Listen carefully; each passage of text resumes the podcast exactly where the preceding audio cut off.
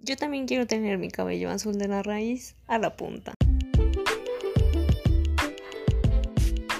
Hola, ¿cómo están? Radio Escucha, sean todos bienvenidos a este canal, mi reseña literaria.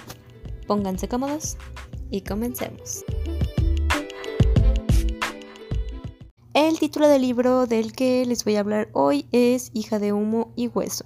Está escrito por Lainey Taylor y es de editorial Alfaguara. Quiero decirles con toda honestidad lo mucho, mucho que yo amé este libro, de verdad. Me atrapó desde el principio. La verdad es una excelente historia, tiene muy buena trama. O sea, quiero decirles que me atrapó a tal punto que lo leí en el camión a mi casa. Y eso para mí es como súper difícil porque me mareo con mucha facilidad. No puedo ni ir leyendo, contestando mensajes, viendo Facebook, nada, porque de verdad me super mareo. Pero con este libro, la verdad, ¿qué les digo? No podía soltarlo. Comenzando, pues les voy a decir que esta historia básicamente tiene lugar en la ciudad de Praga, donde encontramos a Caro, que es nuestra protagonista. No sé cómo se pronuncia el nombre, yo se los digo así como tal cual está escrito. Este, esta es una chica de un cabello azul celeste, yo me lo imagino como azul celeste o azul eléctrico, me lo imagino más o menos. Es natural, le sale desde la raíz, así, hagan de cuenta que ella así nació. Y este vive sola en un departamento en Praga, estudia arte, tiene un exnovio patán por ahí que la sigue buscando, tratando de reconquistarla. Este también tiene una mejor amiga que usa zapatos de plataforma y ella dice, bueno, aparte de que ella es una persona como muy chaparrita, ella dice que usa zapatos de plataforma para estar a la altura de su alma. Caro deja saber muy poco de ella misma, cosa que pues frustra mucho a su mejor amiga, pero con el tiempo se ha ido acostumbrando a sus silencios cuando se toca el tema de su familia, a sus ausencias prolongadas en la escuela y sus huidas repentinas cuando están haciendo algún trabajo, se quedan de ver en alguna cafetería o la biblioteca.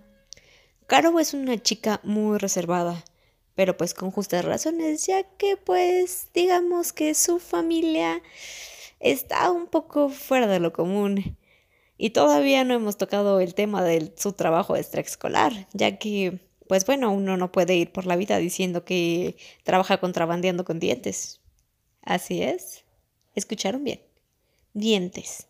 De toda índole de caballos, coyotes, tiburones, humanos, etc. Y pues, dependiendo del estado de los mismos, es el pago. Y esto no es algo tan mundano como el dinero o joyas. Son deseos. Bueno, pues, y estos deseos, pues también tienen su, jerarquía, ¿no? Hay deseos pequeñitos que son los que te pueden conceder, pues no sé, alguna frivolidad, como por ejemplo cambiar el color de tu cabello, o a lo mejor borrar un estúpido error, como por ejemplo tatuarte la inicial del que ahora es tu ex, darle una incesante comezón a la chica que o más odias en la escuela, y así hay una escala para los deseos, hasta que consigues lo que es un Gabriel esto es a lo que podríamos llamar un deseo máximo libre de reglas. Puedes pedir lo que sea, no importa, por ejemplo, no sé si deseas volar o cualquier otra cosa.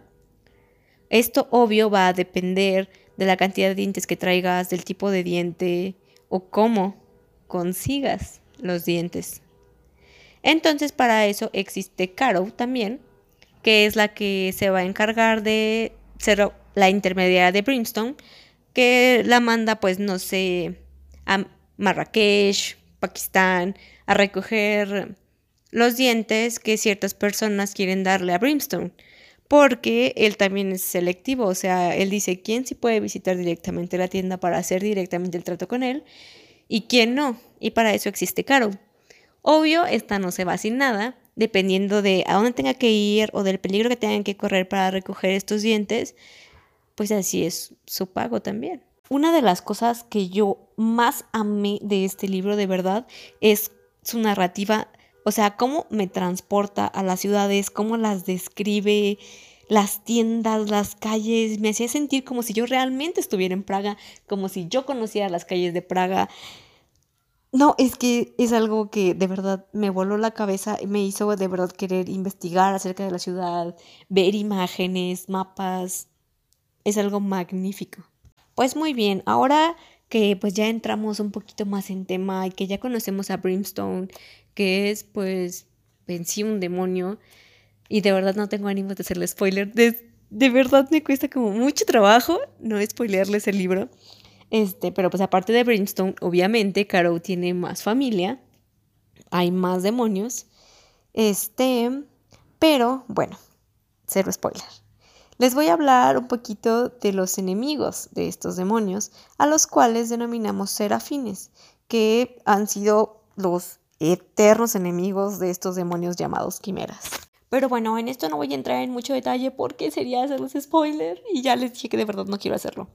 Bueno, Caro fue entrenada en combate cuerpo a cuerpo y en el uso de cualquier tipo de arma, ya sea blanca o de fuego. Ella, pues como cualquier adolescente normal, tenía muchas dudas, quién soy, de dónde vengo, por qué soy diferente a mi familia y pues, obviamente preguntas que Brimstone no contestaba. Al ser ella humana, entre comillas, pues ya no vivía con su familia en la tienda y tenía muchas limitaciones dentro de la misma. Y pues ella vivió ahí por mucho tiempo y se preguntaba, bueno, estamos aquí, es una tienda, pero en realidad ¿en dónde estamos? A lo que Brimstone le contestaba que en ningún lado. Entonces ella siempre conoció ese lugar como que, ah, estamos en ningún lado hasta la fecha. También este, ella fue instruida en el arte de la valoración de los dientes, que era lo que Brimstone hacía, y sabía identificarlos este, por especie y pues determinar su valor en deseos. Y bueno, pues todo es hermoso, vamos conociendo nuestros personajes, sus vidas, caminamos por Praga, visitamos Marrakech y todo iba bien hasta que el mal temperamento de Caro y sus preguntas, sus dudas chocan con el temperamento de Brimstone que obviamente no le va a contestar nada, se molestan, se dicen cosas y bueno, Caro empieza a notar a ciertas personas que vigilan la tienda. Y nota determinadas marcas de manos como carbonizadas en las puertas de Brimstone, las cuales ella usaba para transportarse a diversas partes del mundo donde iba a recoger pues sus paquetes clandestinos, los dientes. Tiene un enfrentamiento con un serafín, queda malherida. Hay un serafín que la quiere con vida, ya que ella se parece a alguien que conoció él hace mucho tiempo atrás las puertas de la tienda de Brimstone comienzan a incendiarse. Ella no puede pasar y solo puede quedarse afuera escuchando gritar a su familia. Y a este punto de la historia ella está sola, triste, malherida y quiere respuestas. Solo el serafín puede dárselas. Una intensa atracción, viajes y aventuras esperan a Caro, la revelación de su ser y su pasado. Una misión más importante que cualquier otra cosa descubrir qué pasó con su familia, a cualquier costo. Yo de verdad amé como un chingo este libro, pero aún tengo un conflicto emocional y existencial por su final, porque de verdad ese bendito final no puedo superarlo. Y por consiguiente, bueno, aparte de que todavía tengo como un chingo de libros pendientes, no he empezado el segundo libro de esta trilogía.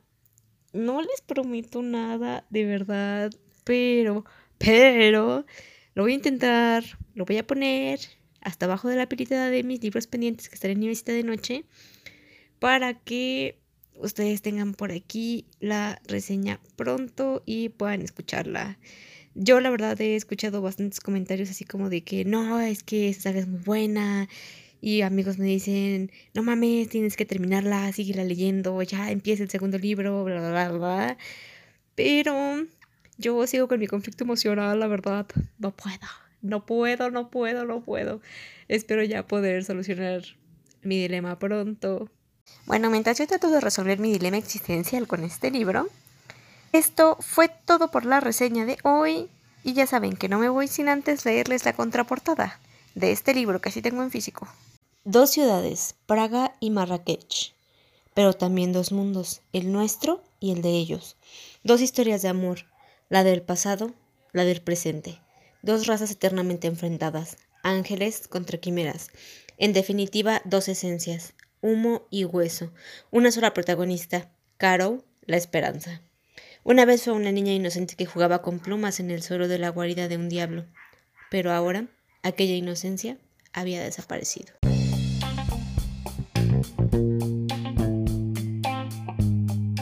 bueno, ahora sí, eso fue todo por hoy. Yo me despido y recuerden, no dejen de leer.